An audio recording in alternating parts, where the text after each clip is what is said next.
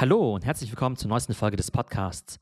Heute hört ihr einen Ausschnitt von der letzten Web3-Konferenz. Und zwar mache ich da einen Jahresrückblick über die Themen NFTs, Krypto und das Metaverse. Und in den nächsten Tagen wird es noch weitere Folgen von dem Event geben. Und zwar über die Themen Krypto, über NFT und Arbeiten im Metaverse. Also es lohnt sich auf jeden Fall, die nächsten Tage reinzuhören. Und jetzt viel Spaß mit der aktuellen Folge und meinem Jahresrückblick 2022. Also ich glaube, um die Story des Metaverse zu erzählen, müssen wir tatsächlich natürlich ins Jahr 2021 zurückschauen, in den Oktober.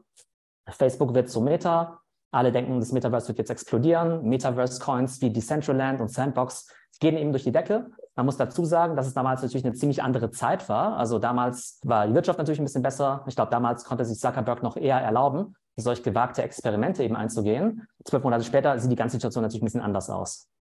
Im November sah natürlich die ganze Kryptoszene auch ein bisschen erfreulicher für uns alle aus. Ähm, Bitcoin bei 69.000, Ethereum bei 4.800 Dollar. Das war natürlich auch schönere Zeiten für uns alle, weil damals natürlich eben alles so gepiekt ist, alles auf dem All-Time-High. Im Dezember eben auch die spannende News. Nike kauft eben Artefakt, eine der größten Akquisitionen eben auch im Web3-Bereich. Wir werden eben sehen, dass im Jahr 2022 Artefakt auf jeden Fall dann auch spannende Projekte eben auch delivered hat. Äh, unter anderem auch diesen Hoodie, den ich hier gerade anhabe. Und viele aus unserer deutschen Web3-Community sind ja eben auch bei Artefakten mit am Start. Dann hatten wir im Januar das All-Time-High, was eben NFTs angeht. Bei OpenSea hatten wir dann eben ein Trading-Volumen von fast 5 Milliarden Dollar. Dementsprechend war OpenSea dann eben auch mit 14 Milliarden Dollar bewertet, weil man das Ganze natürlich fortgeschrieben hat und gedacht hat, Mensch, wenn jetzt schon 5 Milliarden Trading Volume machen und zweieinhalb Prozent Provision nehmen, dann muss das Business ja durch die Decke gehen. Aber ihr seht schon, das Ganze hat dann eben stark nachgelassen, vor allem natürlich seit Sommer. Im Februar hat natürlich der Krieg in der Ukraine begonnen. Ähm, und die Implikationen dafür waren natürlich deutlich gewichtiger ähm, und natürlich auch dramatischer für den Rest der Welt als jetzt für unseren kleinen äh, Web3 und Metaverse-Space. Aber klar hatte das natürlich große Implikationen auf die Weltwirtschaft, auf die, auf die Zinsen und natürlich auch darauf, wie dann eben auch Assets dann eben in der Welt auch bewertet werden. Also nicht nur im Kryptospace, sondern natürlich auch Tech-Aktien und alle anderen riskanten Assets. Im April sah das aber zumindest in NFT-Space noch ganz gut aus. Da hatten wir dann eben auch überall All-Time-Highs. Der billigste Affe hat irgendwie fast eine halbe Million gekostet. Wir hatten eben Moonbirds, wir hatten Azukis, Clone X eben mit 70.000. Das heißt, dieser ganze Profile-Picture-Hype, der war da sozusagen auf dem Höhepunkt. Im Mai hatten wir dann eben den Launch von The Other Side. Das ist ja das Metaverse-Projekt von Yuga Labs. Viele von uns waren da eben auch vor dem Computer, haben sich die Nächte um die Ohren geschlagen, wollten sich eben unbedingt ein Stück virtuelles Land sichern. Sechs Monate später weiß man immer noch nicht, was man mit diesem virtuellen Land eigentlich machen soll. Man weiß nur, dass man damals verdammt viel Geld dafür gezahlt hat. Nicht nur für das Stück Land an sich, sondern eben auch für die Transaktionsgebühren, für die sogenannten Gas-Fees. Und ähm, ja, ich glaube, da haben viele von uns eben auch ganz spannende Erinnerungen dran. Aber es gab seitdem eben auch einige Demos von The Other Side. Sieht vielversprechend aus, aber ich glaube, die lassen sich ziemlich viel Zeit. Wobei man auch dazu sagen muss, dass es eben auch Jahre dauert, um eben ein hochwertiges Game auch zu entwickeln. Und dann kam natürlich der Crypto Crash. Ne? Im Mai hat das Ganze hier angefangen. Der Startpunkt war eigentlich so um den 7. Mai rum, also mit Terra Luna. Der Stablecoin ist dann ja ganz stark abgeschmiert. Das Problem war dann aber, dass Terra Luna eben nicht alleine im Ökosystem für sich existiert, sondern es natürlich ganz viele Zusammenhänge gibt, es ganz viele Abhängigkeiten. Und dann spricht man ja vom sogenannten Contagion-Effekt oder eben auch vom Domino-Effekt. Das Problem ist dann aber, dass viele andere Krypto-Hedgefonds, wie zum Beispiel Three Arrows Capital, ganz stark in Terra Luna investiert waren, die wiederum dann natürlich starke Verluste machen.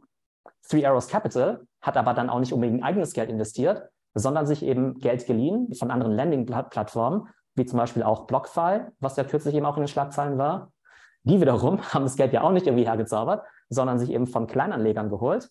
Und die gingen jetzt natürlich leer aus. Die haben dann eben nicht, wie sie erhofft haben, ihre 10% Zinsen auf ihr Bitcoin bekommen, sondern die haben das Geld an Celsius gegeben. Celsius hat das Geld zum Beispiel an Three Arrows gegeben. Three Arrows hat in Terra Luna eben investiert. Und als dann eben Terra Luna kollabiert ist, hat es das ganze Ökosystem quasi gleich mitgerissen. Im Juni 2022 dann aber auch die Ankündigung von Meta. Wir haben jetzt digitale Avatare in Instagram.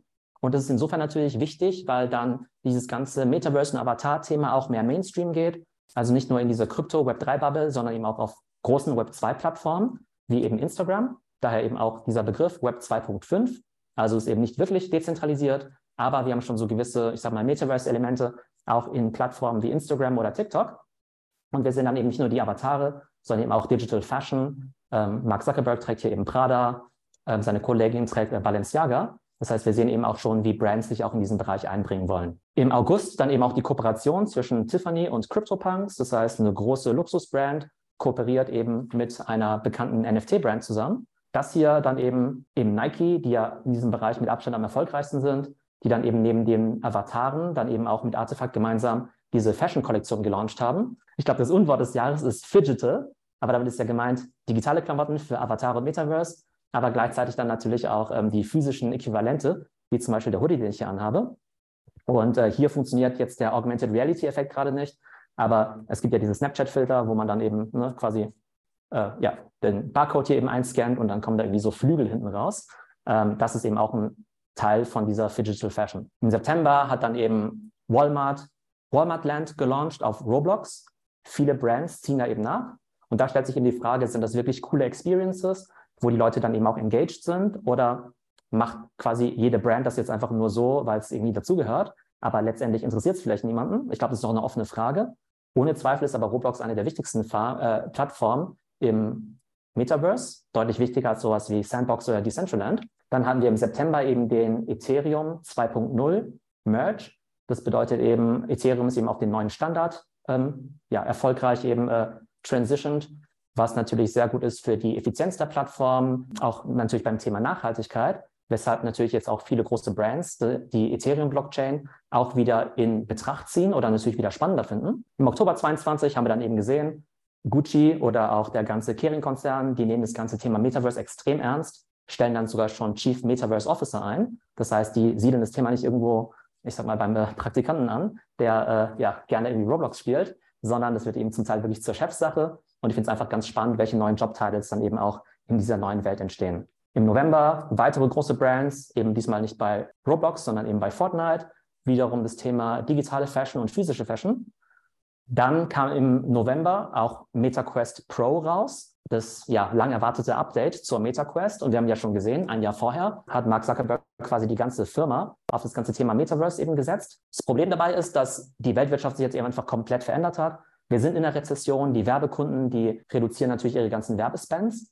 Und gleichzeitig ist zumindest die Metaverse-Version von Mark Zuckerberg natürlich noch überhaupt nicht abgehoben. Also manche verstehen ja unter Metaverse primär Virtual Reality. Ich glaube, viele von uns sehen es ja deutlich weiter und sehen da eben noch andere Plattformen und Technologien.